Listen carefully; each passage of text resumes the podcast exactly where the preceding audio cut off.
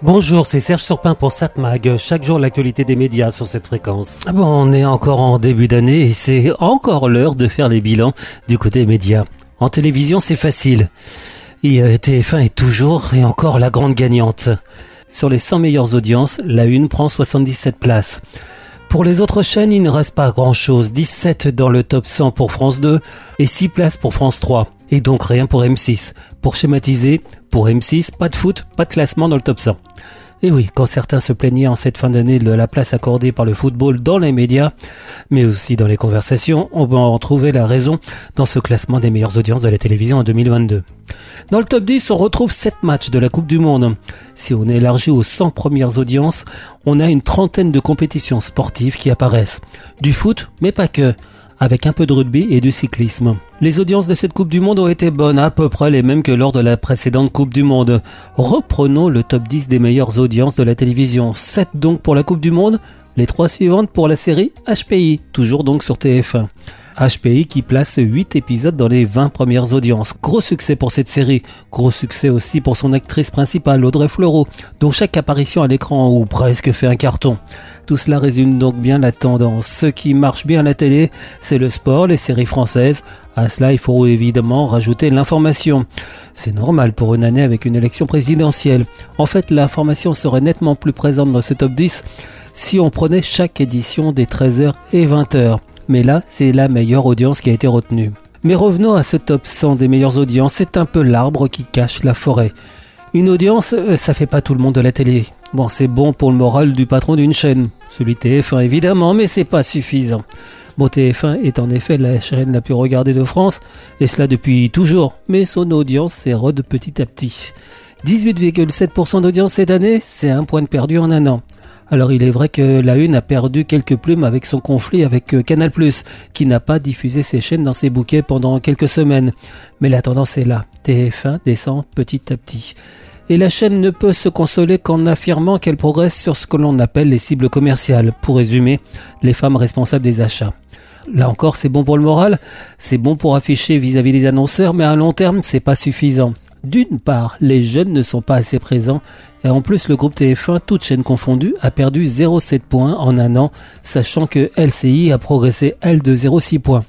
Remarquez, c'est pas mieux pour M6 qui, elle, perd sur tous les plans, sur les cibles commerciales, sur les jeunes, donc le groupe perd 0,9 points. L'avenir à moyen terme d'M6 semble problématique, on en reviendra certainement dans cette chronique. Par contre, du côté de France Télévisions, sa présence euh, relativement modeste dans le top 100 des audiences euh, ne résume pas vraiment la bonne situation du groupe. En effet, il progresse de 0,6 points sur un an et il est toujours devant le groupe TF1. Alors on dit souvent que la faiblesse du groupe France Télévisions vient du fait que ses téléspectateurs sont relativement âgés. Finalement, ça peut se transformer en force. Son auditoire continue de progresser, contrairement à ses concurrents. À noter pour terminer que ces chiffres que je viens de vous donner tiennent en partie compte de l'audience en différé, en replay. Il y a eu au moins 6,5 milliards de programmes vus sur les plateformes de rattrapage des chaînes de la TNT en 2022 avec 2 milliards de vidéos vues sur MyTF1, 1,6 milliards sur France TV ou encore 2 milliards sur Arte TV. C'est très bon pour Arte TV. 7 Mag, l'actu des médias. Bon, on va voir la télévision ce soir sur la TNT vers 21h sur TF1 une série, The Resident. Ce sont les premiers épisodes de la quatrième saison. France 2, une autre série. Oui, ça marche bien. Comme je vous disais, ça marche bien les séries à la télévision. Donc sur France 2, le code. Jusqu'à ce que la mort nous sépare. C'est l'épisode 1 de la deuxième saison. France 5, la grande librairie. Au sommaire ce soir, Véronique Olvalde pour son livre La fille en colère sur un banc de pierre. Philippe Tesson pour son livre Ceci n'est pas un fait divers. Marie-Hélène Lafont pour son livre Les sources et enfin Camille Froid de Vauméterie pour son livre Pleine et douce. Arte propose La fille de Monaco. C'est un film de Anne Fontaine de 2008 avec entre autres Fabrice Lucchini, Rochdy Zem, Stéphane Audran, Gilles Cohen et Louise Bourgoin. De passage à Monaco pour un procès, un avocat fait la connaissance de la Miss Météo locale pour laquelle il éprouve un désir incontrôlable. Mais ce n'est pas vraiment du goût de son garde du corps qui connaît bien la jeune femme. C'est peut-être un peu rapide. Je vois pas ce qu'on attend. C'est rapide, hein, je vous assure. C'est très très rapide.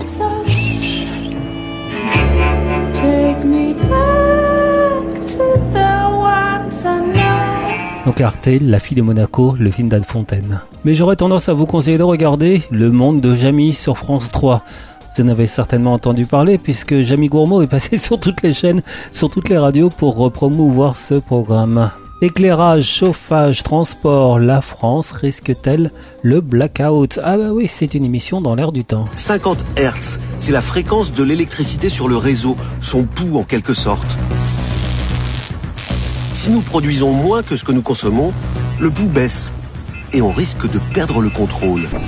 Donc France 3, 21h10, la France risque-t-elle le blackout? 7 Mag, l'actu des médias.